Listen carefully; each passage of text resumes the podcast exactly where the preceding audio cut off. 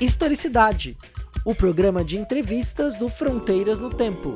O meu, o seu e o nosso podcast de história.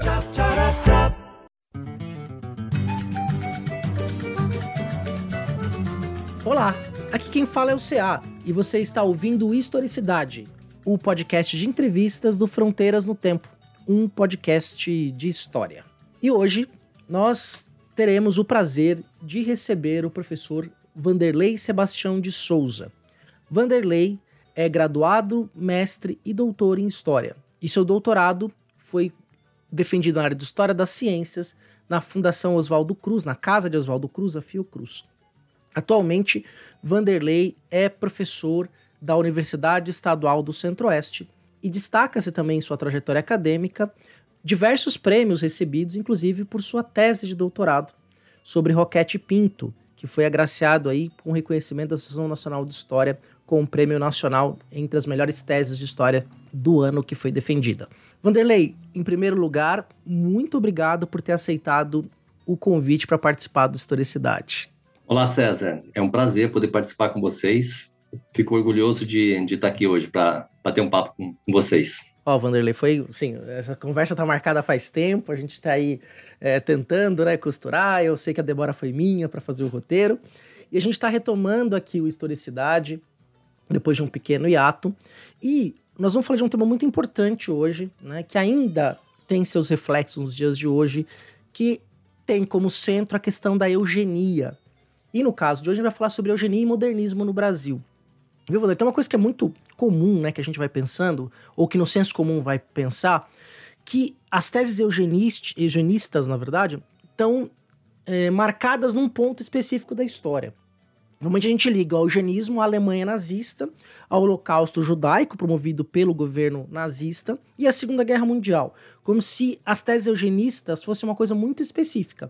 É claro que talvez essa ideia esteja no senso comum, porque a gente tem HQ, filme, série de TV, uma série de produtos da cultura pop que vão demarcar a Alemanha nazista como o ápice ou como a grande é, motor das teses eugenistas. Mas a gente sabe muito bem, sobretudo quando a gente toma contato com trabalhos como o seu, que as teses eugenistas já são, é, são muito mais antigas, mais de um século antigas do que a da Alemanha nazista, e que elas tiveram grande difusão no mundo, da Europa ao Japão e nas Américas de Norte a Sul. Então, para começar essa conversa, eu vou fazer uma pergunta dupla. Né? Uma pergunta dupla que vai ajudar a esclarecer. É, primeiro, o que, é o, o que é eugenia, o que é o conceito de eugenia, e a partir daí, eu queria que você explicasse para o nosso ouvinte como é que você chegou no objeto que você está trabalhando atualmente, num trabalho ainda que não foi publicado, mas acredito que será em breve, que você intitulou O Brasil da Mitologia Racial. Eugenia e Utopias Nacionais no Modernismo Brasileiro dos anos 1920. César, é, de fato, o, sempre que fala em eugenia, como você bem destacou, a gente lembra do nazismo ou faz essa associação direta, né? E, na verdade, por muito tempo, uhum. uh, essa, essa associação acabou criando uma, uma cortina de fumaça, né? Que encobriu o envolvimento de outros países, é, de outras nações, de outros intelectuais, mundo afora, nesse tema tão cabuloso, né? Tão violento, é, responsável pelo genocídio de e, genocídio e ao mesmo tempo exclusão de milhões de pessoas, tanto é, na Europa, nos Estados Unidos, como na América, na Ásia ou mesmo na África, né? Nós tivemos desenvolvimento dos movimentos eugênicos, das teorias eugênicas em diversos países, é, em diferentes continentes do mundo, né? E quando a gente fala do, da, dessa associação entre eugenia e nazismo, a gente esquece de conectar uh, as teses, as, as, discussões sobre eugenia muito ao, ao, racismo científico do século XIX e da responsabilidade generalizada que todos os países imperialistas da Europa tiveram na promoção dessas ideias, né? Uh, mas o conceito de eugenia, né, só para retomar a tua pergunta, uhum. ela, ela é construída, na verdade o termo eugenia vem, vem do grego, né, que significa bem, bem nascido. Ah, mas ele foi apropriado no século XIX por, por um matemático naturalista, uh, um cientista britânico chamado Francis Galton, que criou esse termo um pouco depois de meados do, do século XIX, e aí sim para ter esse termo de uma ciência que que procurava fazer um processo de aperfeiçoamento humano baseado em intervenções da ciência no corpo, na biologia, na natureza humana, né? Promovendo um certo controle da hereditariedade. Na época ainda não se tinha clareza sobre os debates da genética contemporânea, da genética moderna, mas já havia uma ideia de que era possível, a partir do conhecimento científico, interferir na, na, na reprodução humana, aperfeiçoando as futuras raças, né? Claro que a eugenia ela estava estreitamente conectada com o racismo da época, né? O processo de exclusão uh, daqueles que não eram europeus, daqueles que não eram considerados normais do ponto de vista da norma da norma médica, da norma biológica, da norma da saúde pública, né? Daqueles que eram considerados à margem uh, das raças superiores, né? Então, o termo eugenia é criado nesse contexto, significando né, essa intervenção, essa promessa de criar no futuro uma raça uh, livre né, de degenerações. E depois, é obviamente, isso tomou corpo uh, ao longo do, do, final do século XIX início do século XX. Mas, como você bem destacou, uh, essa, essa concepção, essa ideia de que é possível aprimorar as raças humanas, ela surge lá no final do século XVIII, né? Então, ela é bem mais antiga. Uhum. Uh, se pegar início do século XIX, você já tem biólogos, naturalistas, médicos, é, falando de, da possibilidade de intervir no melhoramento racial humano, né? E aí na época do século XIX mesmo se dizia assim, olha, se é possível intervir na produção de uh, animal e vegetal, é, selecionando as melhores sementes, selecionando, né, uh, fazendo o processo de seleção das melhores espécies animais, por que não usar esse conhecimento também para fazer a seleção uh, da espécie humana, né, dos melhores espécimes humanos. Uh, então aí já começa a, a, surgir, né, junto com a própria discussão sobre evolucionismo, uh, as teses da eugenia e essa, esse, esse desejo de produzir um super-homem, um homem perfeito no futuro, muito controlado pela, pela, pela ciência, né? Mas conceitualmente, uhum. o termo eugenia, da maneira que nós conhecemos ou passamos a conhecer no início do século século XX, ele é, é, é, é, datado do final do século XIX, né? Embora, como, como você mesmo destacou, como eu estou destacando aqui, essas concepções também podem um, anteceder um pouco no tempo, já que essa ideia de que é um ser humano perfeito, ela é fi, filho da modernidade, né? E a própria eugenia, uhum. normalmente quando a gente fala de eugenia, as pessoas compreendem assim, ah, mas a eugenia foi uma pseudociência, ou então uma falsa ciência, né? Isso é um grande equívoco. Embora a eugenia tenha sido produzida muito a partir de ideologias violentas, racistas, né? Ela estava na ordem do dia ali da, daquilo que os cientistas do, do final do 19 e início do século 20 estavam promovendo é, como conhecimento capaz de intervir na, na, reprodução humana e gerar no futuro esse homem perfeito, né? Fazia parte do, do ideal civilizatório, de um ideal de construção das nações, né? De construções do, dos grandes impérios, fazer esse processo de seleção das melhores raças e, ao mesmo tempo, de impedir aquelas que eram vistas como raças inferiores, as ditas raças inferiores, né, de, de reproduzir ou mesmo pensar em eliminação das, das ditas raças inferiores, né. Então, a, uhum. o projeto da eugenia ele não é um ponto fora da curva no processo civilizatório moderno, ele não é um equívoco, ele não é uma pseudociência, não é um erro, um equívoco. Na verdade, as teses eugênicas, elas estavam estreitamente conectadas com esses projetos de construção da modernidade típicas do, desse período entre o final do século XVIII e a meados do século XX, pelo menos, né? Esse grande período que é, tinha como objetivo, de fato, fazer um processo de larga intervenção na, na reprodução humana e na produção futura né, da, de um homem perfeito. como é E por isso que no nazismo né, a eugenia acabou sendo é, incorporada de, e sintetizou muito né, é, daquele desejo criado lá desde o século XVIII de produzir um super-homem, né, um homem perfeito, que é uhum. do, do nazismo. Então, o próprio nazismo, né? Quem, quem fala isso é o, o Zygmunt Bauman, que é um sociólogo bastante conhecido, né? ele, é, ele associa o nazismo e as práticas eugênicas a exatamente esses projetos de modernidade. É como se fosse o ápice, a realização dessa modernidade estaria uh, na ordem, na ordem da, do discurso nazista, do projeto, da grande engenharia nazista de construção de uma, uma supernação, né? baseada sempre na promoção da, uh, da supremacia branca, é, e da eliminação dos imperfeitos, da eliminação das raças vistas como é, inferiores. Então, o nazismo ele só foi, na verdade, o, o ápice, né? Ah, uhum. só, ah, exaltou aquilo que já estava colocado na, nos Estados Unidos, com processo de segregação racial, com a perseguição contra negros, no, na América Latina, nesse discurso contra a miscigenação racial, é, na Europa contra a mistura racial também, na Europa contra a ideia da degeneração humana em outros continentes, é, esse discurso de, de, de é, procurar construir um homem perfeito e sempre baseado numa ideia da, da, da, supremacia do homem branco, foi largamente discutido, né? antes mesmo do nazismo. então é sempre bom olhar nessa perspectiva. Né?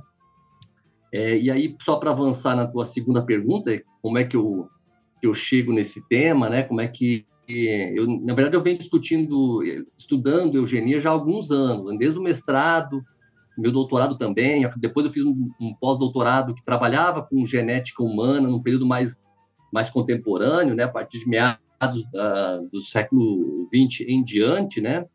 Uh, então é um tema que sempre estou tá, tá, tá, atravessando as minhas pesquisas, meus interesses de discussões, né. Uh, e aí o tema da, dessa associação entre eugenia e modernismo para mim sempre teve colocado ali, né, no, nas minhas pesquisas, mas nunca me aprofundei, porque o modernismo sempre foi associado a é, justamente a uma, uma leitura de oposição, de crítica às teses racistas, ao racismo, né? Porque a, o modernismo promovia a ideia de uma diversidade humana, da diversidade racial, da valorização da cultura uhum. né? É como se o modernismo fosse só a Semana de Arte Moderna de 1922. Né? Exato. Né? e como se o modernismo se restringisse a um grupo muito específico, né? É, e, na uhum. verdade, quando a gente vai olhar os modernistas, pelo menos alguns deles, tá? É, a gente vê uhum. que há sim a incorporação de teses eugênicas, desse discurso eugênico, porque eu costumo dizer que a eugenia ela foi tão difusa no início do século XX, na, na década de 1920, 1930, é o ápice das discussões eugênicas do Brasil e no mundo, né? Então, quando você vai uhum. olhar, uhum. vai ler a literatura, as artes, a ciência, o conhecimento em geral, mas também na imprensa, no senso comum, em outros âmbitos da cultura, você percebe que há, sim, a adoção, também a incorporação de visões eugênicas, de olhares eugênicos, de práticas eugênicas, que não estão ali exatamente é, de forma claramente colocadas, mas estão difusas, né, orientando a, a maneira desses intelectuais verem o mundo. Então, quando você lê de forma mais atenta alguns modernistas, uh, você começa a perceber que há sim a presença da linguagem eugênica, os enredos da literatura são uh, animados com com as propostas da eugenia, com esse olhar, com essas concepções eugênicas, né? Então, a minha, a minha pesquisa atual agora, é, que eu tenho, tenho, feito nos últimos meses, é tentar aprofundar e, e observar onde, uh, como esse, esse, discurso eugênico, como a linguagem eugênica, ela estava presente na, na literatura, a princípio na literatura, né? Mas também estou olhando para o pensamento uhum. social, com como Paulo Prado, né? Um autor bastante importante, bastante conhecido uh, nos anos 20, teve uma liderança importante, inclusive na promoção da Semana de Arte Moderna de 22.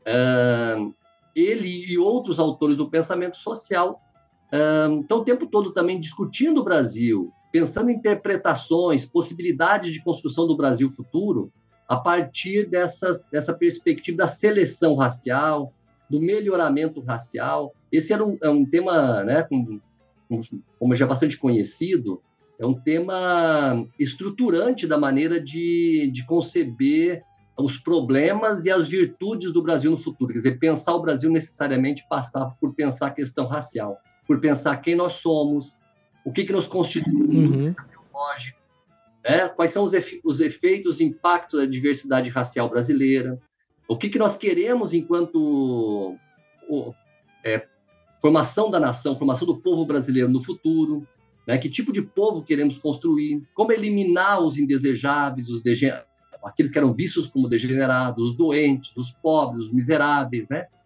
É, os deficientes, uhum. né? é, como era a, a, linguagem típica desse período. Né? Então, você vai ter os debates sobre eugenia colocado tanto no, no, no terreno da, da, ciência, no terreno médico, um, mas também no terreno da, da, da, da, cultura, das artes, da literatura. Uh, o cinema mesmo incorporou também, em alguma medida, em alguns países incorporou de forma bastante efusiva as ideias eugênicas.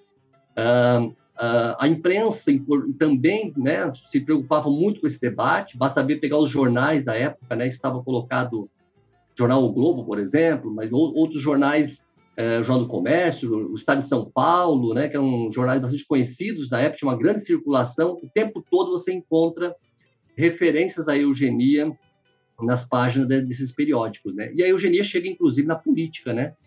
É, promovendo, por exemplo, questões de legislação de, de migração, é, controle, controle pré-nupcial, ou seja, maneiras de intervir no, na regulação matrimonial e aí por diante. Tem várias formas de intervir, inclusive do ponto de vista legislativo, né?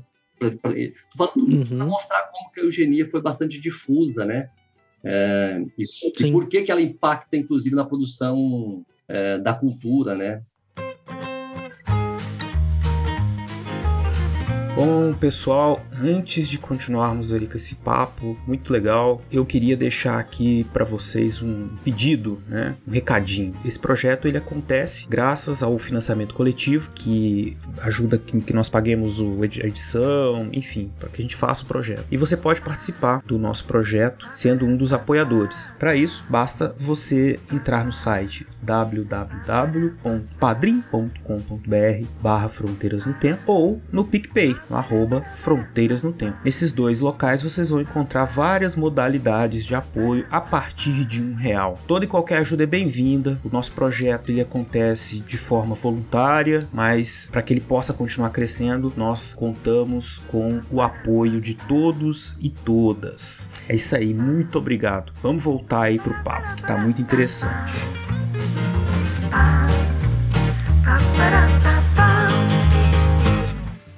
E é interessante quando a gente olha uma perspectiva da América Latina, né? Que a América Latina vai ter, vários estados vão promover essa política de imigração com o sentido de branquear e purificar a sua raça, a sua nação, porque só uma nação branca, né, caucasiana, poderia ser uma nação que ia prosperar. Quer dizer, um modelo civilizacional eurocêntrico, é, etnicamente, hoje a gente chama de etnia, mas eles chamavam de raça naquela época, né? Mas teve um ponto é, que você tocou que é bem interessante, né? Que é essa questão de que a, é a pergunta que a gente faz até hoje, mas naquele momento estava sendo feita de forma muito pública, que é a pergunta o que é o Brasil brasileiro, né? Quer dizer, então a gente olha, ela movimenta intelectuais, debates culturais no país até hoje. Hoje, ela, a questão da diversidade, de fato, ela é mais abrangente, mas nos anos 20, como a gente vai perceber, é, o, houve um ápice dessa discussão. Quem é o Brasil, quem é o brasileiro? A Semana de Arte Moderna de 1922, muita gente não associa, por exemplo, com a, o centenário da independência do Brasil, mas ela está totalmente relacionada a esse processo, a esse movimento, que era o momento que eles estavam pensando ali. E aí, beleza, 100 anos de independência, o que, que nós somos? E aí, é, eu gostaria que você falasse mais né, sobre é, essa relação estabelecida entre as teses eugenistas e os chamados modernistas nesse momento. Quer dizer, ao pensar o Brasil no centenário da independência, o Brasil do futuro, tentando responder a pergunta de quem é o Brasil, quem é o brasileiro, como é que as teses eugenistas estavam relacionadas a esse modernismo que se cria no Brasil, né? É, essa preocupação de que, quem é o Brasil, que, o que será o Brasil do futuro, que povo é esse, ela está colocada desde o final do século XIX, pelo menos, né? Fim da abolição, a preocupação com a, com a imigração de europeus, né? essa, essa substituição da mão de obra é, escrava por, por uma mão de obra vindo da Europa, como é que seria esse processo? É, então, isso, isso, sempre, sempre teve, preocupou muito uh, as elites brasileiras, as elites políticas e as elites intelectuais, né? Uh, e talvez nos anos 20 a gente teve o ápice disso por conta da Primeira Guerra Mundial. Eu acho que o Brasil sempre, ao longo da sua história, se voltou muito para a Europa, isso é bastante conhecido, né? é, tendo a Europa como modelo, como referência de construção de uma ideia, de um ideal de, de civilidade, de um ideal de nacionalidade, né, de um ideal racial. Mas a Primeira Guerra Mundial, que um pouco é, desconstruiu os ideais civilizatórios europeus, porque a barbárie da Primeira Guerra também revelou a necessidade dos intelectuais, das elites locais voltar-se para si próprio, voltar-se procurar uma autenticidade nacional a partir de elementos tipicamente da cultura brasileira, né? É, promoveu debates como o modernismo. Então, o modernismo é, brasileiro é muito resultado desse dessa busca, né, por uma identidade autenticamente nacional. E aí a, a, busca por um brasileiro que se adequasse às características brasileiras, à cultura nacional. Mas, ao mesmo tempo, esse modernismo é muito diverso, né? É, esse discurso também uhum. é, acabou incorporando diferentes narrativas.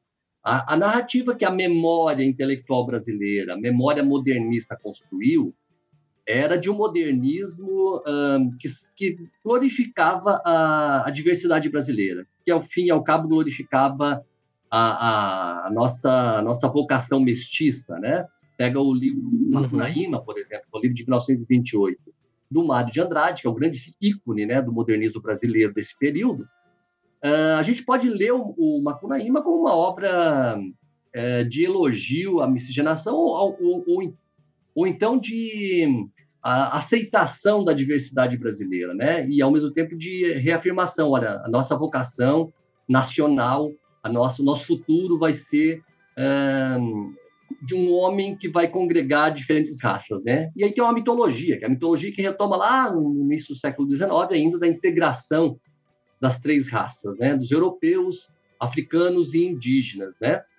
Ah, uhum. Que é onde surgiu o mito da democracia racial brasileira, tão proclamado a partir dos anos 30, né? Então, o Mário de Andrade também está numa mitologia, ele também tem um discurso apaziguador, né? E mitológico sobre a formação desse homem do futuro, desse Brasil uh, do futuro. E você tem outras teses, né? Você tem teses modernistas um, que veem na miscigenação um caminho para branquear o Brasil. Era muito comum, desde o início do século XIX, a crença, é, e é uma crença social darwinista, que partiu do princípio que os mais fortes sempre iriam se sobrepor aos mais fracos, né?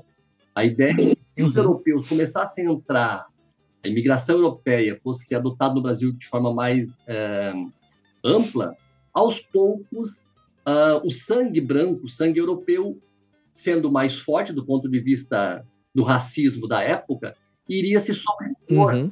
ao sangue africano, ao sangue indígena. Isso produziria um processo de branqueamento do Brasil. Ou seja, a força do sangue da supremacia branca iria eliminar, uh, iria purificar o sangue brasileiro, eliminando uh, as raças indesejáveis. Né? Isso era assim, é de um, de um racismo violento baseado em teorias científicas, como do, do social darwinismo, né? Uh, e que promoveu quase consensualmente.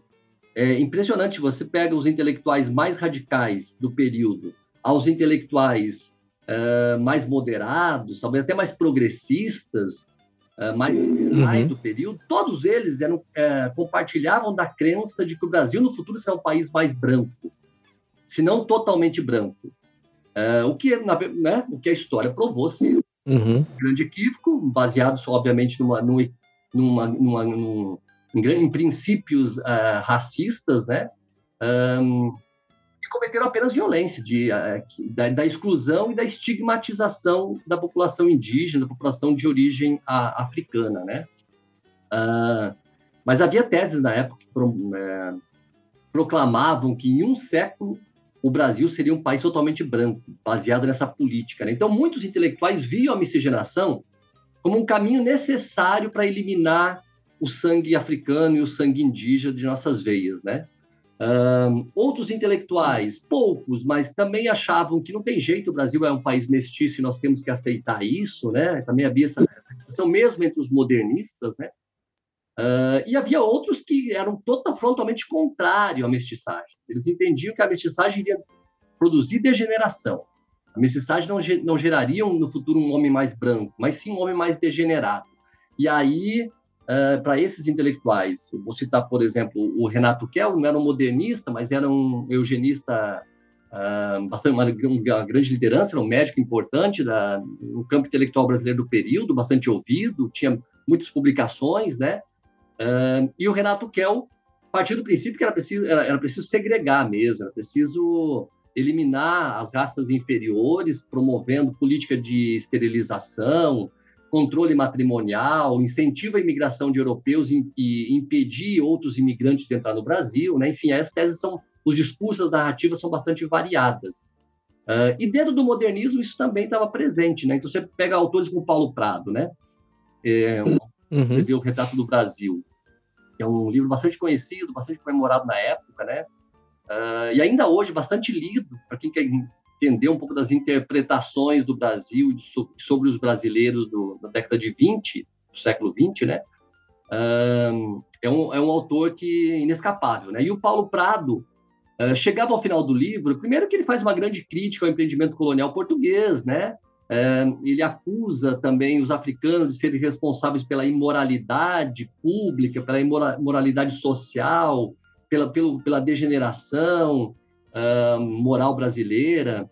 E ao final do livro dele, uh, ele, ele, ele, ele né, assume uma, uma, uma, dúvida em relação ao que será o homem do futuro, né? Que tipo de brasileiro será isso no futuro? E aí ele conclama, olha, a gente ainda precisa avançar nos estudos sobre eugenia, a gente precisa avançar nos projetos eugênicos, na intervenção da eugenia, para saber se nós conseguiríamos, se conseguiremos no futuro resolver a mácula da mestiçagem. E, e, e também para saber se essa mestiçagem será no futuro, deixará no futuro marcas de, de, degenerativas na formação do, do, homem brasileiro, ou não. E aí ele, obviamente, comparava com o caso é, dos Estados Unidos, né, com o caso americano, é, onde a segregação racial impediu a mestiçagem, mas manteve a raça preta, manteve os africanos uh, uma parcela grande da população americana, né? Uh, ele assim, uhum. resolveu isso de maneira diferente. A nossa, a nossa democracia, ou a suposta democracia racial, miscigenou. E a grande questão é saber com o que essa miscigenação vai, é, vai produzir no futuro. Mas talvez o autor mais emblemático, aí sim um modernista, um literato, uh, bastante conhecido, mais do que o próprio Paulo Prado, é o Monteiro Lobato, né? Que talvez nos últimos, uhum. nos últimos anos tem, tem tido uma, uma repercussão pública maior, um tratamento na imprensa, né? Um, há, um, há, um, esforço em torno da memória do Monteiro Lobato também é, de tentar apagar as relações do Monteiro Lobato com o racismo, com as ideias eugênicas é, do período, né? Mas o Monteiro Lobato, uh, inegavelmente, escreveu um livro extremamente violento, que é O Presidente Negro, que é um livro publicado uhum. em 26, inicialmente é um livro publicado na imprensa brasileira, é um livro publicado em jornais, né, uma, uma novela, né, era muito comum isso no, no período, e depois ele foi... Sim, desde o século XIX, né? Esse tipo de romance era publicado assim. Desde a década de 30 do XIX, os romances eram publicados em pequenos trechos nos jornais. Exato. Né? E aí os leitores iam acompanhando dia após dia, semana após semana, uh, o desenrolar do romance, né? E esse livro do Lobato é um, é um romance. O Presidente Negro é um romance uhum. futurista, né? Uh, uh, que acontece no futuro nos Estados Unidos. Então ele está projetando o que será os Estados Unidos, ele, né? A partir de uma, de uma ficção científica, eh, ele projeta lá, né? Um romance. O, o personagem do Monteiro Lobato uh, usa um aparelho, um porviroscópio, que é um aparelho que consegue ver o futuro, né? E esse personagem uhum. do Lobato vai narrar um, umas ele, as eleições nos Estados Unidos no futuro. Um, e, e, o que ele narra é uma guerra de, das raças, que é o subtítulo do livro, né? O Presidente Negro, Choque de Raças. Uh, mas aí, sintetizando, o romance trata de, das eleições dos Estados Unidos, de um presidente que representa a população branca, né, do Partido Branco, de um presidente que, de um candidato que representa o partido da população negra e de um partido que representa as mulheres. Uh, como há uma divisão entre o Partido Branco e o Partido Feminista, quem ganha as eleições, mesmo com a população minoritária, é, é o candidato negro. E aí há toda uma articulação depois, né, uma grande surpresa sobre a, a vitória do Jimmy Roy, que é o candidato negro, um, e ao mesmo tempo, a surpresa e a indignação da população branca de a partir de então ser governada por um negro, que era inadmissível no processo de extrema segregação racial, como ainda viviam no futuro os americanos, segundo o que uhum. né? E aí, claro, há uma união entre as feministas brancas e os, o Partido Branco para destituir um, o candidato negro da presidência da República. Uh, e aí, claro, o que é usado para destituir o presidente é uma artimanha eugênica. Eles criam lá uns raios ômegas, né, que, aos, que prometia alisar os cabelos da população negra, né? Uh, isso criar uma estética da população negra diferente, isso foi propagandeado, a população negra a usar esse produto, que foi largamente utilizado, acabava esterilizando e enfraquecendo a população negra. O candidato Jimmy Roy acaba se suicidando depois de, de perceber o, o, o, engodo, a armadilha em que a população negra caiu. Ou seja, há um projeto ali de eliminação né, da população negra. Uma, solu uma solução final, né? uma solução final para a questão dos negros nos Estados é, Unidos. A gente pode dizer que é uma espécie de um genocídio é, proclamado na obra do Lobato. Né? A grande questão que se pode, os defensores do Lobato dirão, apenas um, é apenas um romance. O Lobato não estava, o Lobato não desejava isso. O Lobato não pensava dessa maneira. e aí é que está o, o engano, né? Lobato pensava dessa maneira Sim. porque uh, se você analisar outras obras do Monteiro Lobato, ou mesmo analisar a correspondência que ele trocava com outros intelectuais, é, a gente chega à conclusão que o Lobato, sim, está projetando isso para os Estados Unidos e, ao mesmo tempo, está pensando o caso do Brasil, é, de como eliminar a população mestiça negra brasileira, né? Que tem correspondido. Ele era um dos patrocinadores da difusão dessas ideias eugênicas, né, no, naquele, naquele período dos anos 20, né? Ele financiava essas, essas teses dúvida, eugênicas. Sem dúvida. E o Lobato tinha uma, um estreito conhecimento das teses eugênicas, não é uma coisa assim fortuita, não é uma coisa uh, é, casual, essa associação das ideias literárias dele com a eugenia, porque tinha, ele tinha um amplo conhecimento, né? Mas tem correspondência uhum. do Lobato, por exemplo, com o médico Arthur Neiva, também foi, chegou a ser uh, uma grande liderança da, da área médica brasileira, entre os sanitaristas, né? Chegou a, a dirigir o Museu Nacional na época, o Instituto Biológico em São Paulo, foi diretor, é uma figura bastante aclamada em São Paulo. Uh, mas não só em São Paulo, depois foi interventor na Bahia também, durante o governo é, do Vargas. É, e o, o, o, nessa correspondência, o Lobato chega a dizer: olha, ele elogia a Klux Klan, né? Mas ele lamenta que no Brasil a elite branca foi tão incompetente que ela nem conseguiu criar aqui uma Klux Klan para eliminar a, a população negra, esses mestiços que são o atraso da nação. Então, na correspondência dele, mas tem outras correspondências, Sim. né? Ele tem uma tem correspondência larga também, bastante ampla, com o Renato Kell, que é um outro, né, um, já falei, um, uma liderança importante uhum. do movimento eugênico brasileiro, um, que ele está o tempo todo elogiando. E ele diz: olha, a saída para o Brasil, meu querido Kel, como ele chamava o Renato Kel, né, é um amigo, era próximo, ambos paulistas, né, uhum. um, era realmente uh, fazer valer as teses eugênicas. Somente dessa maneira o Brasil seria um país moderno do futuro, né? Uh, isso tem outros autores modernistas, né? Tem inclusive uma mulher, uma literata chamada Aldazira Bittencourt, também paulista. Isso também é uma especificidade do, um, dessas ideias mais radicais. Há uma, uma autoria paulista no, radicalismo da eugenia no Brasil. Isso não se restringe somente aos autores paulistas, mas é perceptível uhum. que é um movimento de, intelectuais paulistas bastante conectados com essas teses mais radicais. Do o Paulo Prado. Não, Alfredo L. Júnior, uhum. também um outro modernista que aderiu a essas ideias, o próprio Monteiro Lobato, Aldalzira Bittencourt, Renato Kell, o próprio Arthur Neiva, que eu mencionei anteriormente, também é paulista, né? Uh... Sim, o próprio estado de São Paulo, no período republicano, foi o estado que mais colocou dinheiro para financiar a imigração europeia para o Brasil. É, exato. Né? Quer dizer, o, o, Estado colocava muito dinheiro nisso, era uma política de Estado. E o Estado de São Paulo foi um dos que liderou no Brasil essa política de Estado brasileiro mesmo. Né? Exato. É, de e imigração e o branqueamento. Isso, é exato. Há, há, claramente uma entre os intelectuais paulistas, você pega o modernismo verde-amarelo, por exemplo, que é um modernismo mais autoritário, né? Em alguma medida, parte dos modernistas verde-amarelo incorporaram, inclusive, teses fascistas, né? Um, defendia. Sério com a seleção brasileira, sério com a seleção brasileira, porque a seleção brasileira não existia ainda nessa época, né? É, mas essa, essa geração incorporou a ideia da superioridade paulista, a superioridade racial paulista, né? A ideia de que ah, primeiro que a Serra do Mar teria isolado, né, é, os paulistas e teria gerado ali uma miscigenação eugênica entre portugueses e indígenas que gerou uma raça forte. Então, uh, historicamente, para os modernistas paulistas, é a historiografia paulista toda com, comprou essa, essa narrativa, né?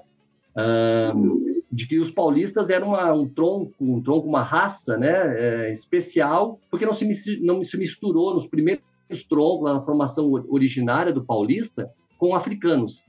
E essa mistura entre os indígenas bem adaptados ao meio e a raça superior portuguesa criou um homem aqui bastante adequado uh, ao meio paulista, né? Então gerou uma raça superior. Isso produziu uh, uma crença entre os intelectuais paulistas de que o paulista é um, é um São Paulo é um estado um estado diferente. São Paulo é o estado do progresso. São Paulo é o estado da raça superior. São Paulo é, o, é, o, uhum. é a, a, o vagão que carrega, né? a locomotiva que carrega o, os outros estados brasileiros, né, em rumo ao progresso e ao desenvolvimento. Então, sobre São Paulo recairia a responsabilidade de levar o Brasil rumo à modernidade e ao progresso. E isso, obviamente, foi sustentado também por teses eugênicas, né? Agora, eu queria só retomar uma coisa, César, que é importante, da, eu falei da, Aldazi, a, da Alzira Bittencourt, essa literata, ela escreveu um livro também muito inspirado é, no, no, romance do Monteiro Lobato. Ela também queria um, um, um romance futurista, né, que no futuro é, no Brasil, é, teria ah, uma, uma mulher que seria eleita a, ah, a presidente da República. É, e lá no futuro, segundo a, essa literata, o Brasil já era um país é, visto no mundo todo como exemplo de como a eugenia resolveu todos os nossos problemas.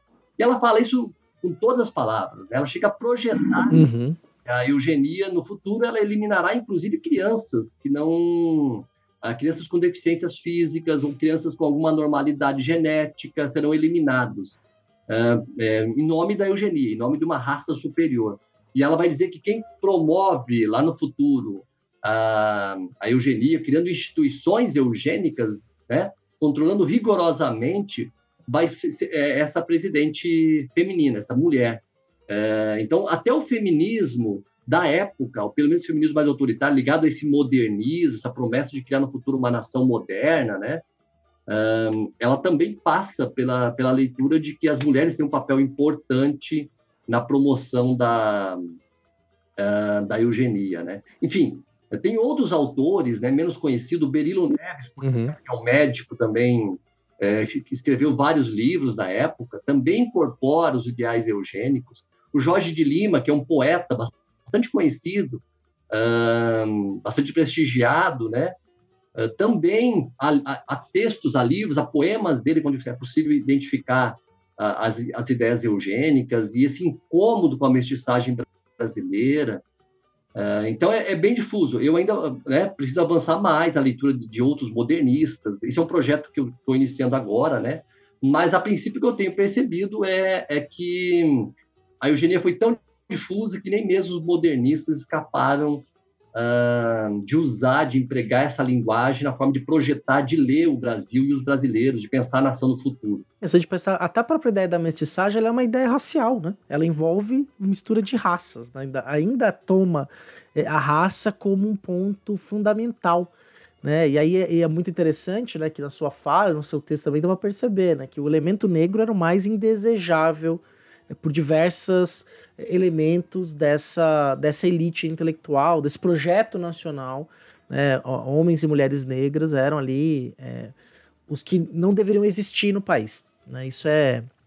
E vai marcar uma série de políticas públicas, de ação do Estado contra essas populações, segregação. Quer dizer, no Brasil a gente criou uma forma de segregação disfarçada de aceitação e democracia, né? E talvez seja muito mais perversa do que Exato. outras formas que são explícitas, né? É perverso. Né? É perverso você dizer que nós somos um país que aceita todas as raças, que todo mundo se dá muito bem, que aqui não há racismo, quando as políticas públicas que a gente criou nesse país durante século é, são todas baseadas no racismo estrutural, né? Elas carregam isso na sua gênese. E aí, sobre a mestiçagem, isso que é bem interessante, né? Você já falou, eu até ia te perguntar, eu queria mesmo que você contasse essa história do presidente negro, né? Que ela é é, ela, ela, ela traz ali uma síntese mesmo dessa ideia, né? porque a mestiçagem ela era um pêndulo, né? Você tinha, claro que você tem esse pensamento, tem hora que ela era aceita com algumas condicionantes, né? Falar, ah, beleza, pode mestiçar, mas tem que ter uma higienização, e essa higienização ela é, vamos tirar esses elementos aqui que a gente não quer, vamos clarear a pele dessas pessoas, né? Em outros momentos teve essa radicalização de criar projeções de futuro que tinha que obliterar é, elementos daquelas, esses elementos da sociedade brasileira, né? Então, isso foi muito interessante. E aí, você tem mais, algum, mais alguma informação, algum outro detalhe sobre essas teses que você gostaria de falar? Sobre esse ponto específico, né? Sobre a aceitação e a recusa à mestiçagem? É, nós, esse é um, talvez seja o grande incômodo da, dos nossos intelectuais, né? Pega lá o Gilberto Freire, né? O Gilberto Freire vai confessar lá na, no prefácio de Casa Grande Senzala, o Gilberto Freire que né, todo mundo conhece, é um, uhum talvez seja um dos maiores intelectuais brasileiros, né? Bastante ambíguo, bastante controverso, como tudo no pensamento social brasileiro da época, né? Mas, de qualquer maneira, uhum. a leitura do Gilberto Freire sempre foi de um autor que, embora tenha sustentado também o mito da democracia racial, foi um autor que proclamou, né? E saudou a mestiçagem como o nosso destino e, ao mesmo tempo, como símbolo da identidade nacional. Então, o Gilberto Freire celebrava a mestiçagem, né? E ele comemorava, olha, uhum. a nossa riqueza cultural, a nossa riqueza biológica, a nossa riqueza racial é justamente a diversidade, é justamente a, a, a, o encontro né, de portugueses, africanos, indígenas né, e outros imigrantes que produziram a diversidade. Mas Gilberto Freire confessava né, que um, ele próprio era um racista e havia um grande incômodo dele, de toda a geração dele, como ele bem destaca, em relação à mestiçagem. Lidar com a mestiçagem era um grande, uhum. grande problema da, da, da, elite intelectual brasileira. É como se a, é, a mestiçagem ela fosse o calcanhar de Aquiles, o, a pedra no meio do caminho que é, estava atrapalhando o processo de modernização, desenvolvimento, progresso do, do país, né? E a grande pergunta que se fazia nos anos de 1910, 1920, continuou para muitos nos anos 30, era o que fazer com o homem mestiço, o que fazer com a, me a mestiçagem. De um lado, o branqueamento foi uma alternativa que dizia assim: olha, vamos aceitar a mestiçagem porque ela vai levar a gente para o branqueamento. É, essa era uma tese. É, o, o, Gilberto Freire acabou indo no caminho contrário. Gilberto Freire foi no que eu chamo, que eu considero um discurso. Se você contextualizar o Gilberto Freire, né, colocar ele no contexto dos anos 30, a gente pode dizer que ele assumiu uma narrativa antirracista, né? Uhum. Mas entre os eugenistas, de maneira geral, havia um grande incômodo, né? É, com o homem mestiço. O homem, o homem que carregava características de duas raças era visto como um híbrido. E como um híbrido, ele era necessariamente um, um homem fraco, uma força que é, transitava entre a degeneração e a inferioridade, né? enfim, carregava o estigma das raças inferiores. Um, e, e aí a eugenia prometia, no caso do Monteiro Lobato, o presidente negro, da eliminação da população negra, que ele projetava no caso dos Estados Unidos, era, no fundo, um projeto que se colocava para a população branca, população negra brasileira. Né? O desejo hum. de parte dessas elites de, de promover uh, a eliminação. Né? Tem casos, tem histórias, né? isso não é história. Na verdade, tem, inclusive, projetos governamentais nos anos 20 é, de repatriar uh, africanos norte-americanos para territórios brasileiros.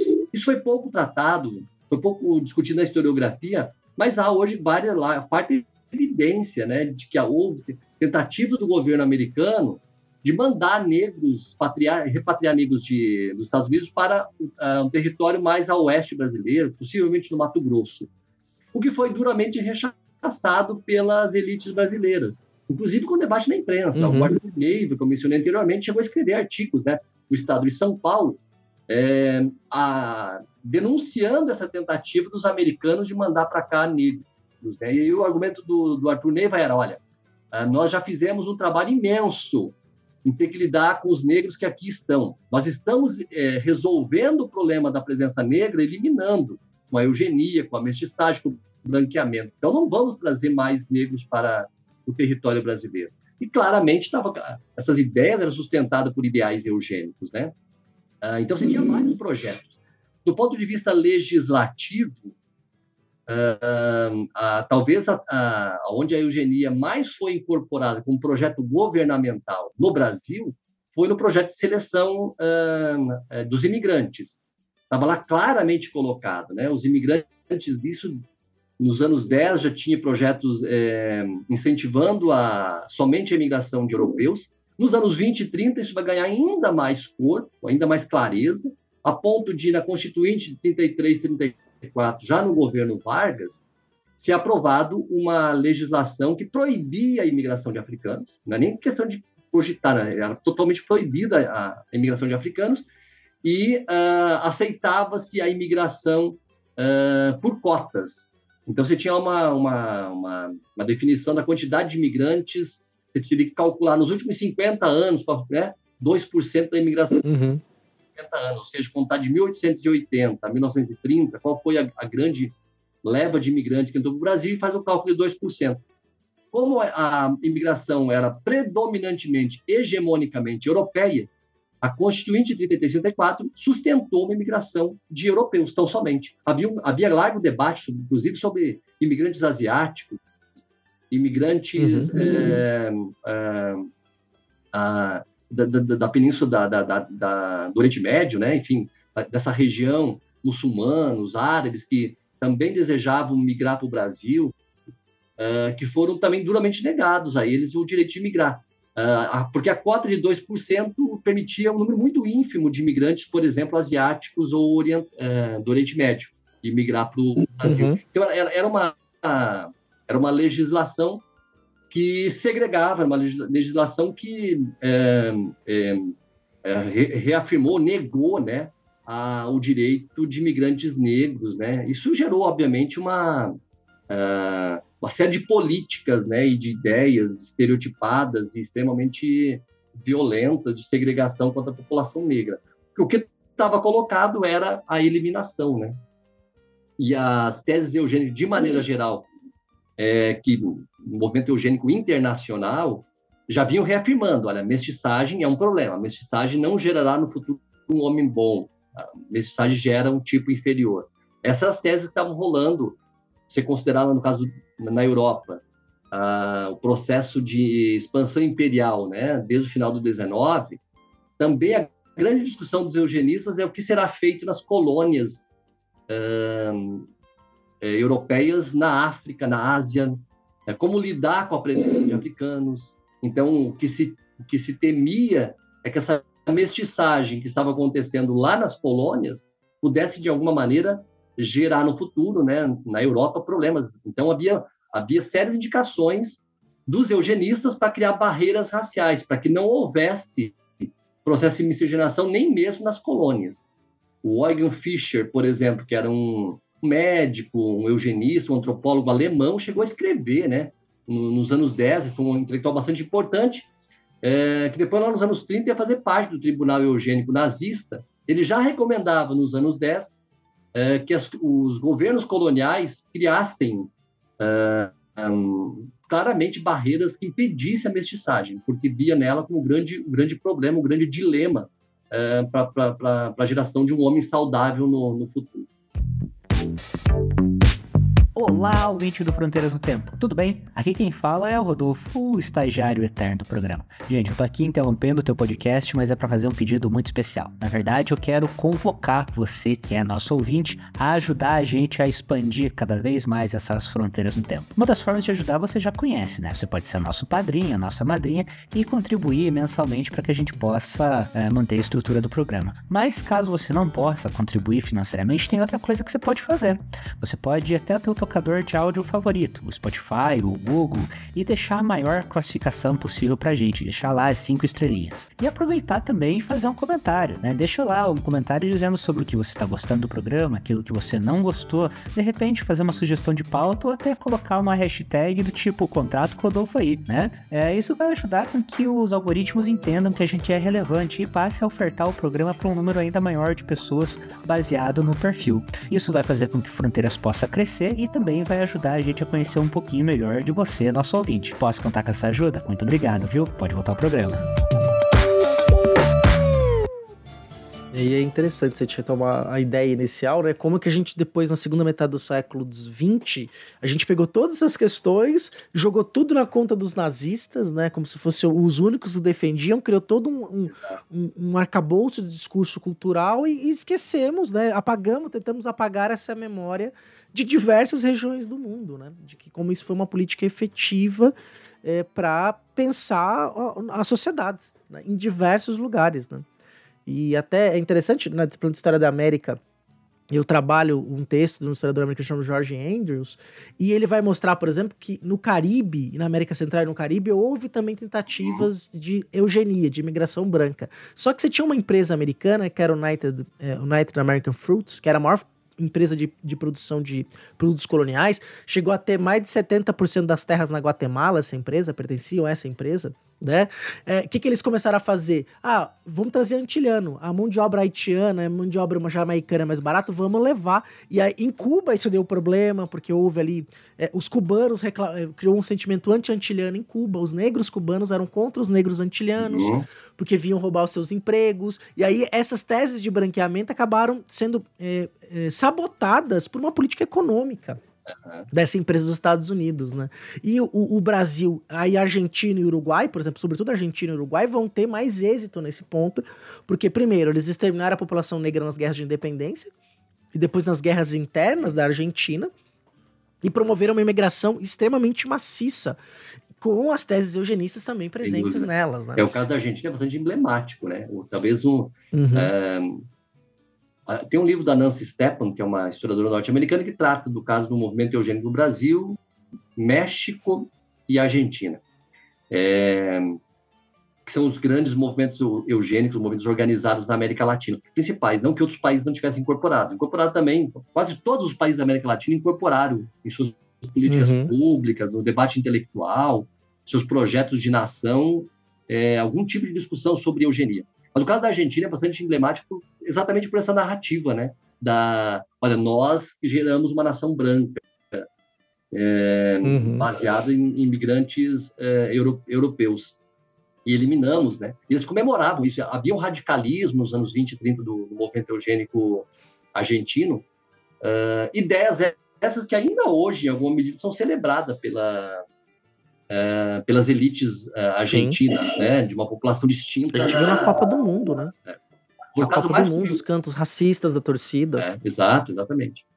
É, o, que não, o que não é também, o que não deixa de ser também um, um problema aqui no Brasil, né? Sim, é, claro, também é. É impressionante, né?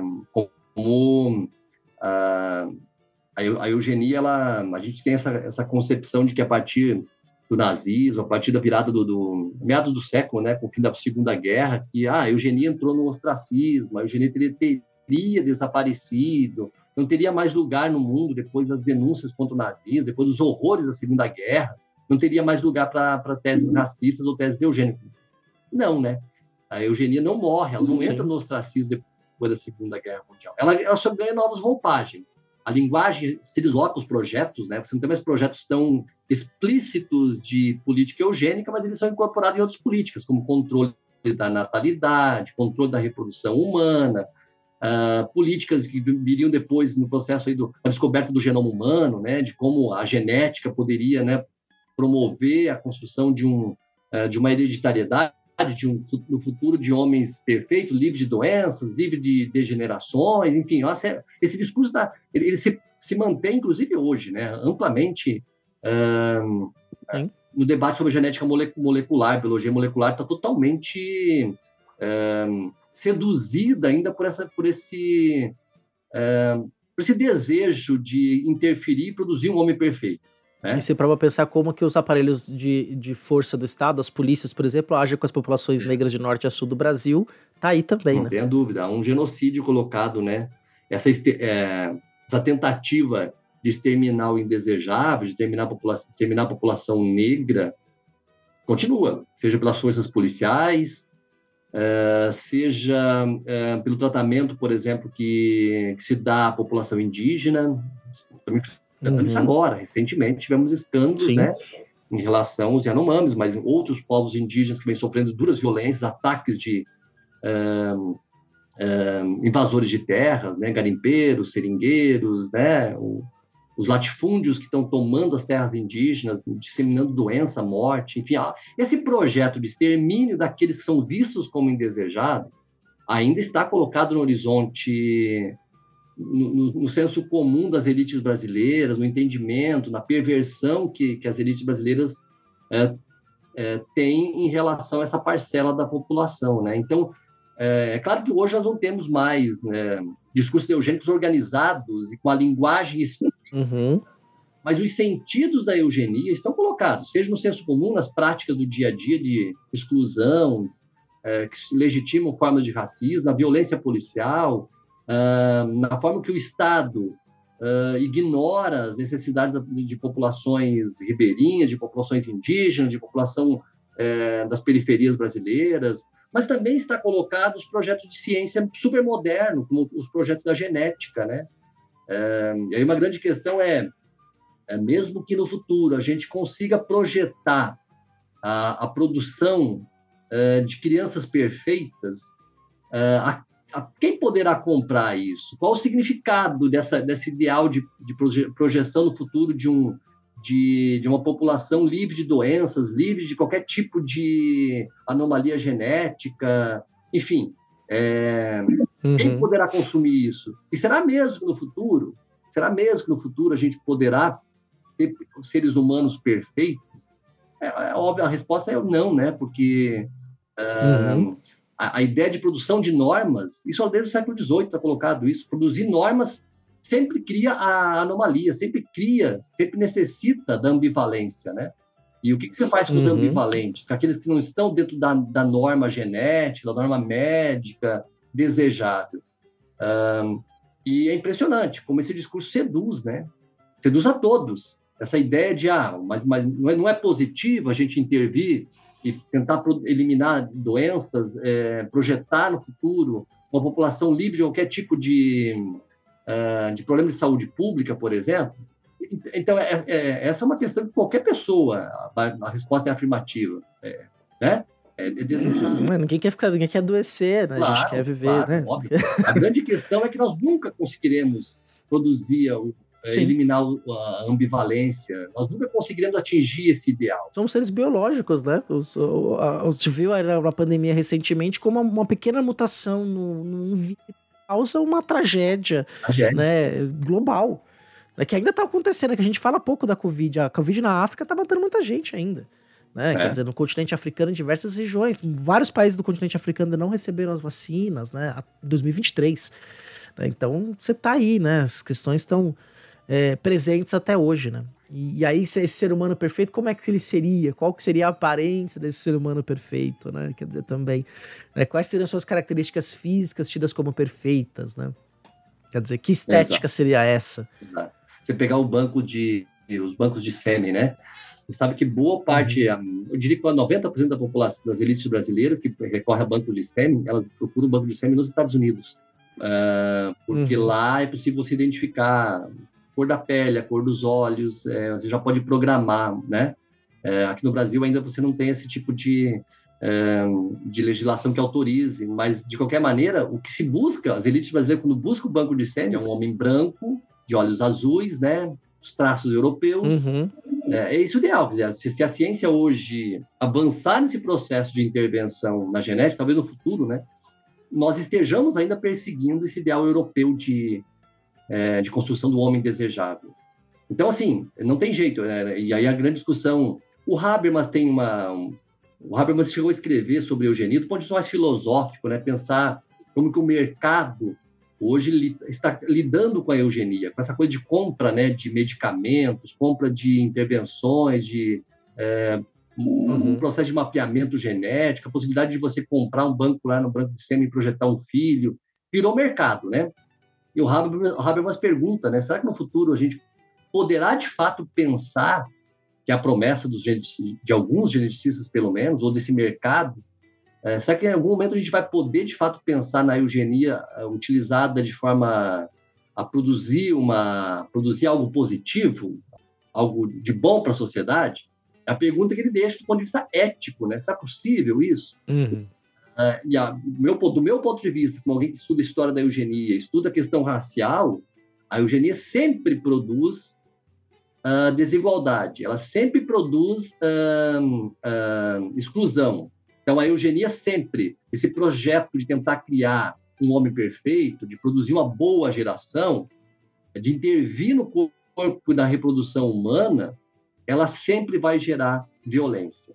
Ela sempre vai ser uma, uma prática, entre aspas, né, uma prática do mal, uma prática violenta, que, que a gente precisa discutir abertamente. Isso e por isso que a, nós temos cada vez mais, né, procurado trazer e cobrar que o debate sobre bioética, né, é, o debate, que seja feito um debate público, que os médicos geneticistas sejam expostos também a um debate público, é, dentro de um Estado democrático, plenamente democrático, que é onde todos os setores da sociedade possam participar desse debate, sempre que houver algum tipo de, de discussão uh, uh, sobre intervenção na reprodução humana, que isso seja amplamente tra transparente e, e, gerido dentro do Estado democrático de direito, com participação popular, né?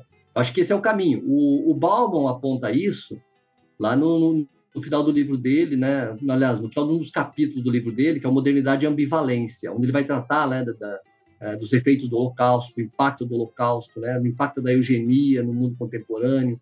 Aí no final ele chama atenção, no final desse capítulo ele chama atenção que é, para esse aspecto, né? É, não há possibilidade de tratarmos esses temas sem uh, um Estado plenamente democrático, sem a garantia de um debate público uh, envolvendo diferentes setores da sociedade. Caso contrário, nós correremos o risco, de novo, de repetir os erros que a ciência cometeu em nome da eugenia né, em períodos anteriores. Olha, Vanderlei, com essa é, sua fala, né, a gente pode considerá-la como as suas considerações finais, uma reflexão para os dias de hoje, né, que nós historiadores fazemos muito isso também. Né? A gente está respondendo olhando para o passado, é, com uma preocupação no tempo presente, e neste caso específico, além do tempo presente, também é, das próximas gerações, né, num caminho ali. Sem dúvida é, que as próximas gerações vão trilhar, do ponto de vista do conhecimento, de sociedade que a gente quer projetar, né? É, infelizmente não tivemos um grande momento de reflexão fora da academia que envolvesse a sociedade no bicentenário da independência, que deveríamos ter feito isso de forma mais ampla, né? Como foi nos 500 anos do descobrimento do Brasil, como foi em 1922, que foi um pouco mais amplo, claro que não toda a população, mas em 2022 nós deveríamos ter tido um momento dessa reflexão sobre quem nós fomos e quem nós queremos ser de forma bem pública, né? Não aconteceu, a gente sabe muito bem por quê, né? Mas é, não significa fora da academia, né? Porque na história a gente debateu amplamente essas questões, né? inclusive dando luz a outros elementos desse processo. Mas esse debate aqui que a gente teve, que essa sua fala, foi extremamente importante aí. Eu acredito que nosso ouvinte tenha gostado muito desse, dessa conversa. E eu então queria que você se despedisse do, do nosso ouvinte é, e fazendo aí suas considerações finais para a gente encerrar esse papo de hoje. É, bom, eu gostaria só de, de reafirmar, né, César, o, esse ponto, essa conexão, né, só para fazer o fechamento, para ficar um pouco mais claro essa relação da eugenia com o modernismo, né? Como eu, eu iniciei falando, né, que a eugenia, ela, ela lá no final do 19, desde, desde o século XVIII, ela, ela foi associada à modernidade modernidade, ou seja, ser moderno significava uhum. produzir um tipo de homem perfeito, de intervir na, na saúde, no corpo, na vitalidade, na hereditariedade humana. Um, aí a pergunta que se fica é, é, que nós podemos fazer ao final né, desse debate e por que, que a história ela é importante, né, e por que que, qual é o objetivo de estudar a história da eugenia?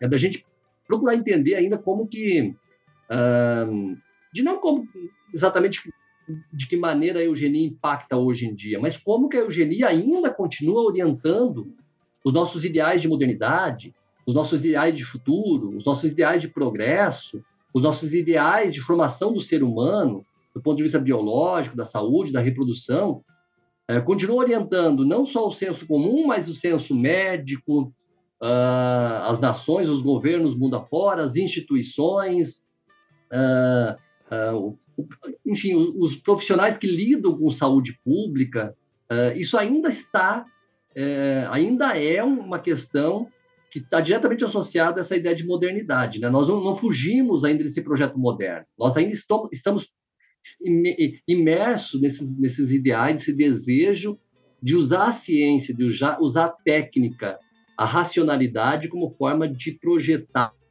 um homem perfeito, né? Isso é, talvez seja grande, a grande obsessão é, da, da, modernidade, né? E por isso que eu acho importante a gente trazer sempre esse debate, não deixar de fazer a discussão ética sobre, sobre esses temas. Uhum. É, eu tenho acompanhado também, por exemplo, o ensino de biologia, ensino de genética, eh, os profissionais têm inserido o debate sobre eugenia justamente para fazer um contraponto sobre os limites de intervenção da ciência.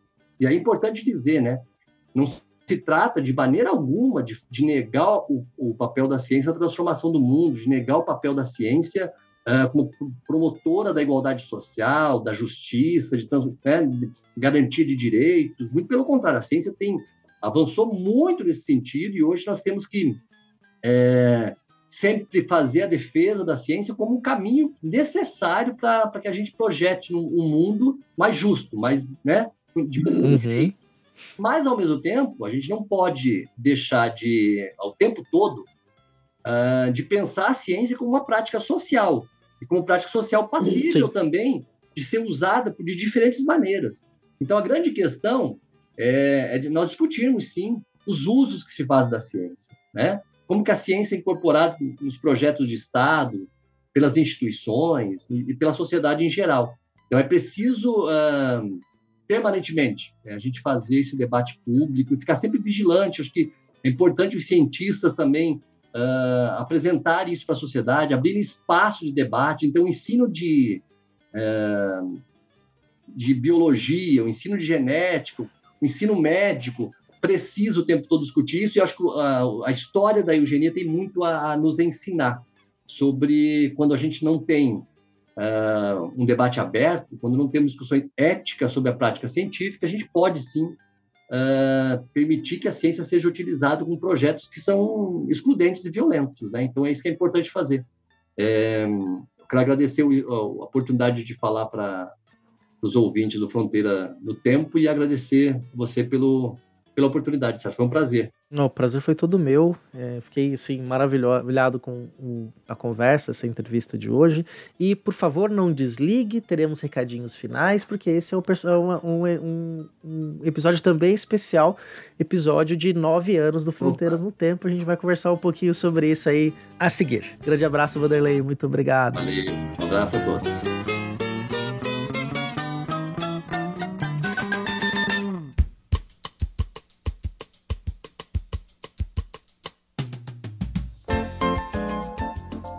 Muito bem, meus amigos minhas amigas, chegamos aí ao final dessa entrevista maravilhosa do CA com o meu amigo Vanderlei. Foi muito bom poder reouvir aí as. É, porque fui colega do Vanderlei um tempo, né? Então poder ouvir aí suas considerações sempre brilhantes foi muito bacana.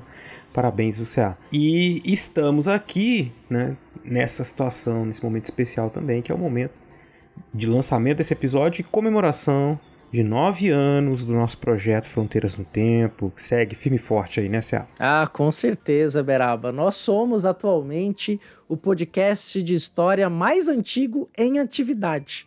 Né? Vieram é. pessoas é. antes de nós, que já não, que não produzem mais podcast, né? E dos podcasts de história em atividade atualmente no Brasil, nós somos aí o mais antigo deles. Exatamente, né? Então seguimos com o nosso trabalho, é, e para isso, inclusive, a gente tem sempre falado que nós contamos com apoio. Esse trabalho tem existido por nove anos porque a gente tem o apoio dos nossos padrinhos e madrinhas. E você tem ouvido nos nossos programas as formas como você pode participar, nos ajudar no nosso financiamento coletivo. E é um trabalho, né, CA, que tem é, muitos sucessos, né? A gente tem vários dos episódios do Fronteiras, do Historicidade, que foram bastante escutados ou baixados aí pela nossa audiência nos últimos anos, né? Ah, com certeza. E nós temos aí o nosso top 10, né, Marcelo? Que seria legal como é, comemoração de aniversário. É, eu acho que é bem legal trazer essa informação, Rogerinho, aqui pro... Que informação? Que é informação, trazer a informação aí para os nossos ouvintes, né? E aí, Exato. e aí esse, esse é um top 10 baseado em números do Spotify tá? Porque certo. de, um, de uns tempos para cá, o, o plugin que nós hospedamos é, o podcast, ele deu uma bagunçada nos números. Bugou. Bugou. Sim, sim. só para É. vocês terem uma ideia, nós temos aqui é, mais de 2,5 milhões de downloads play desde a nossa estreia no dia 31 de julho de 2014. Isso. Nós já fomos reproduzidos aí, ouvidos, os nossos episódios, mais de 2,5 milhões de vezes. Isso no download play do site, né? Isso, no total. Estou tomando Spotify, site, é uma estimativa. Provavelmente a gente deve ter passado de 3 milhões já. Porque quando essas Uhum. estatísticas deram pau, a gente já estava chegando nos 2 milhões, né? E tem 1 milhão e É isso. 800 mil eh, reproduções só no Spotify. Exatamente. E quais são, então, os episódios que a galera mais curtiu nesses últimos anos? Olha aí, vamos lá então para os mais ouvidos no top 10, começando aí pela decrescente. Em décimo lugar está a Revolução Francesa, o nosso episódio número 32. Em nono lugar, Marcelo, No lugar, nós temos a queda do Muro de Berlim, que é o nosso episódio número 44. Em oitavo lugar, temos o episódio sobre a Revolução Russa, que foi inclusive a nossa estreia no Portal Deviante, o episódio número 23, lançado eh, no centenário da Revolução Russa em 1917. Exato. O podcast nós lançamos em 2017. Isso, mas- em 1917 não deu, mas enfim, todo mundo entendeu. Inclusive, ó, vamos para um dado interessante. O ouvinte mandou essa informação aí pra gente é, num DM é, lá no Twitter, né? Que o professor de História Contemporânea do UFRJ recomenda esse episódio aos seus alunos como material de estudo complementar sobre a Revolução Russa, que nos deixou de muito orgulho. Maravilha. É, todos esses episódios que a gente tá falando aqui, depois vocês mandem pra gente nos comentários se vocês ouviram, o que, que vocês acharam que eles serem estarem no top 10. Continuando, é, próximo, sétimo lugar, nós temos o absolutismo. Episódio boa ideia, né, Beraba? Exato. Episódio 51. Ninguém lembrava. Boa ideia. Episódio 51, episódio do, sobre absolutismo. E em sexto lugar, Cé? Em sexto lugar está o episódio daquela guerra que nunca esquentou. A Guerra Fria, episódio número 38. Exato. Esse aí deu uma certa polêmica na época, assim. Ah. Teve umas pessoas que não gostaram muito da- do que a gente tava falando. né? É Beleza. verdade, nós recebemos Nós críticas. incomodamos vários espectros ideológicos com esse debate aí. Mas a gente tá aqui é pra incomodar, não pra agradar ninguém, né? Com certeza. Agradar sempre nossos ouvintes com reflexão histórica, mas não quer dizer que é agradável de ouvir, né? Ex- Enfim. Exato. E qual que é o nosso quinto lugar, Marcelo? Você tem que falar do jeito certo, hein? Estamos entrando aqui no top 5 e o quinto lugar é Os Pirata! Exclamação. Episódio 47, o primeiro episódio que nós contamos com a participação do nosso querido estagiário eterno, Rodolfo Grande. Não, esse foi o segundo, Marcelo. O primeiro episódio que o Rodolfo participou foi sobre história e cultura pop, episódio número 15. Ah, não, mas o História Cultura Pop ele era convidado. Isso. Calma, tem uma questão técnica aí, ele era convidado. Não, mas aí nos, E aqui? os Piratas ele ainda era convidado ainda. Ele não era o É, estagiário.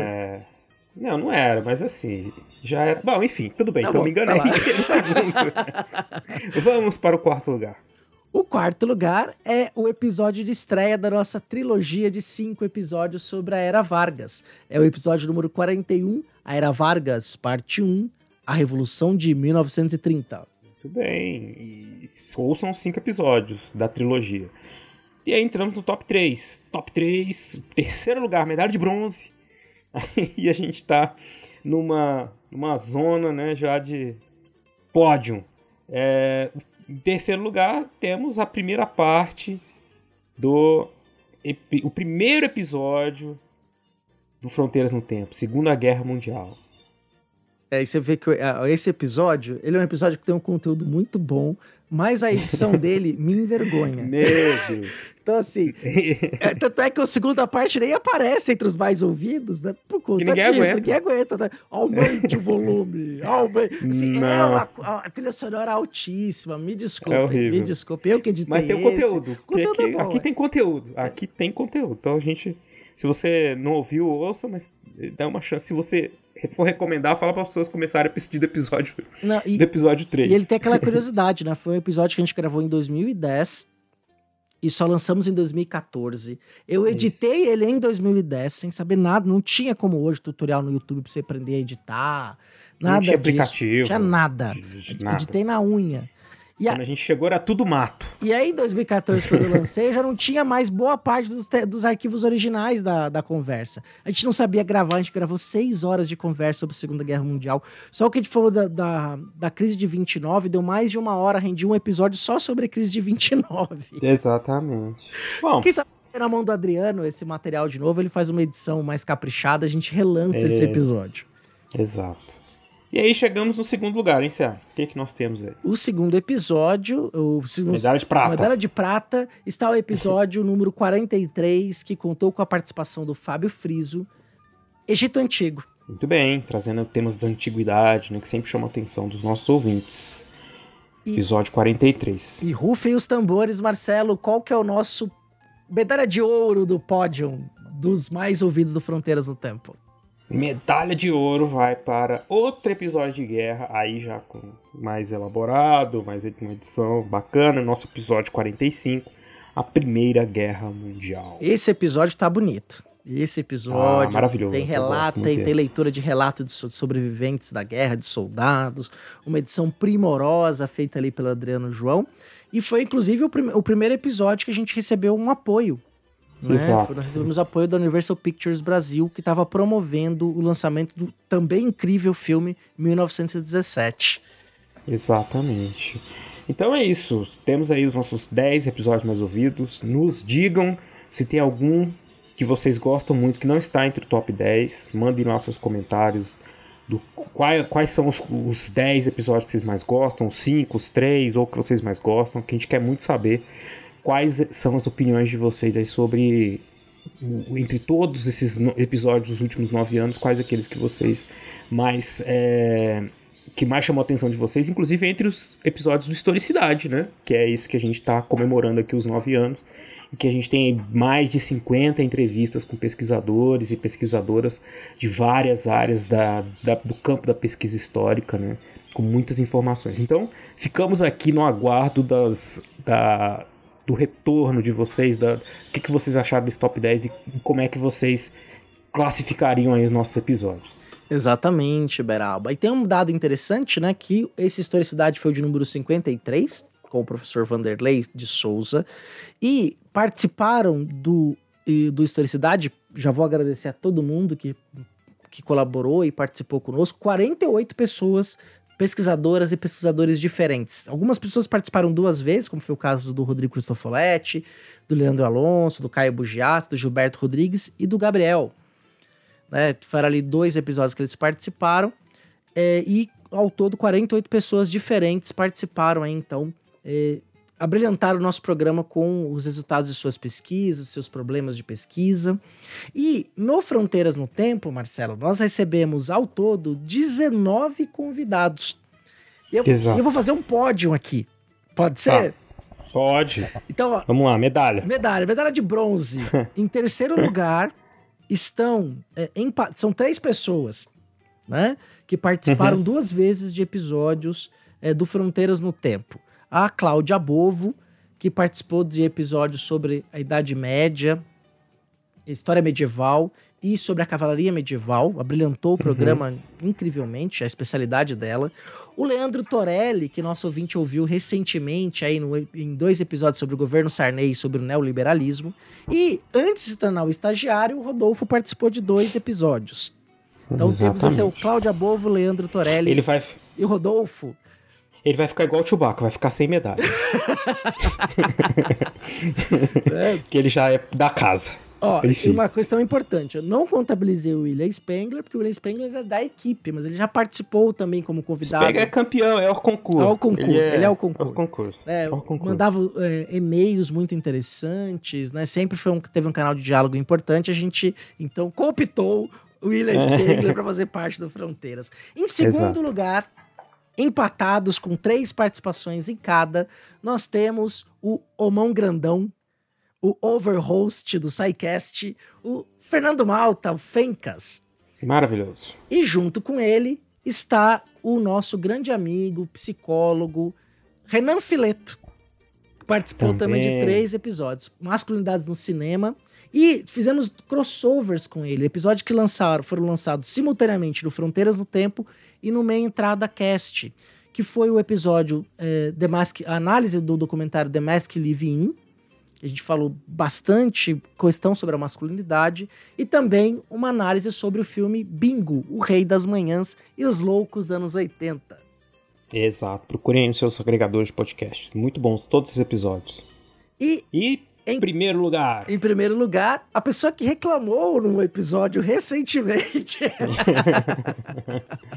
né? É. Que, que, com oito participações, vou deixar a honra para falar o nome desse grande amigo nosso para você, Marcelo. É isso, então. É o nosso grande amigo, parceiro de sempre, atualmente meu vizinho. Olha né? Meu vizinho, olha só, acabou que ele. A gente morava em cidades separadas, agora ele mora na mesma cidade que eu, é meu vizinho. Dá pra vocês marcar umas partidas de, de Switch aí, hein? E vamos marcar umas partidas aqui: board game, videogame. E é, o grande professor da Unesp Franca, nosso amigo Marco Sorrilha, também aí host do canal do Sorrilha, que faz tanto sucesso no YouTube e redes sociais. Muito obrigado. Exatamente. O Hillier já participou ali de, dos episódios sobre Copa do Mundo, sobre Inca, é, Inca e é, Incas e Lino Galindo, episódio 11, o que está acontecendo com o mundo hoje, episódio 16, a trilogia sobre a Copa do Mundo, participou também é, do episódio de nazismo de esquerda, do episódio sobre neoliberalismo mais recentemente, e outros episódios aqui que agora não estou com o nome todo. Ah, Independência dos Estados Unidos, cuja que é a área de pesquisa dele, inclusive, é sempre abrilhantando aí com a sua participação é, mais do que especial Fronteiras no Tempo. E agradeço você que ficou até aqui nessa comemoração dos nove anos com historicidade. A gente está programando aí no décimo ano do podcast, a gente vai fazer uma festona, fazer uma Festa. coisa bem legal aí para você que Churrasco nos acompanha virtual. há muito ou há pouco tempo. Muito obrigado a você, Marcelo, pela parceria nesses nove anos, nesses mais de 20 anos de amizade que nós temos. Né? Exato. Então aí nós nos conhecemos ali no último ano do século 20, o ano 2000. Do ano 2000. É, pass... Eu que agradeço, cara. São muitos anos que veio mais 10 anos aí de fronteiras. Com certeza. Mais 100 anos de fronteiras. Show me the é. é. Participe aí do nosso financiamento coletivo para o projeto continuar. É, que nós estamos. Que é importante, fundamental para isso. Fundamental. É isso aí, gente. Muito obrigado por terem ficado conosco até aqui. É... Mais alguma coisa, Cé? É, é isso, assim. É... Então, é só festa. Bolo, Guaraná, muito doce. O que mais? Agradecer aos nossos editores também, né? O Adriano João, o Rafael Bruno e ao Danilo Pastor né, são os nossos editores aí que deixam a gente muito mais legal.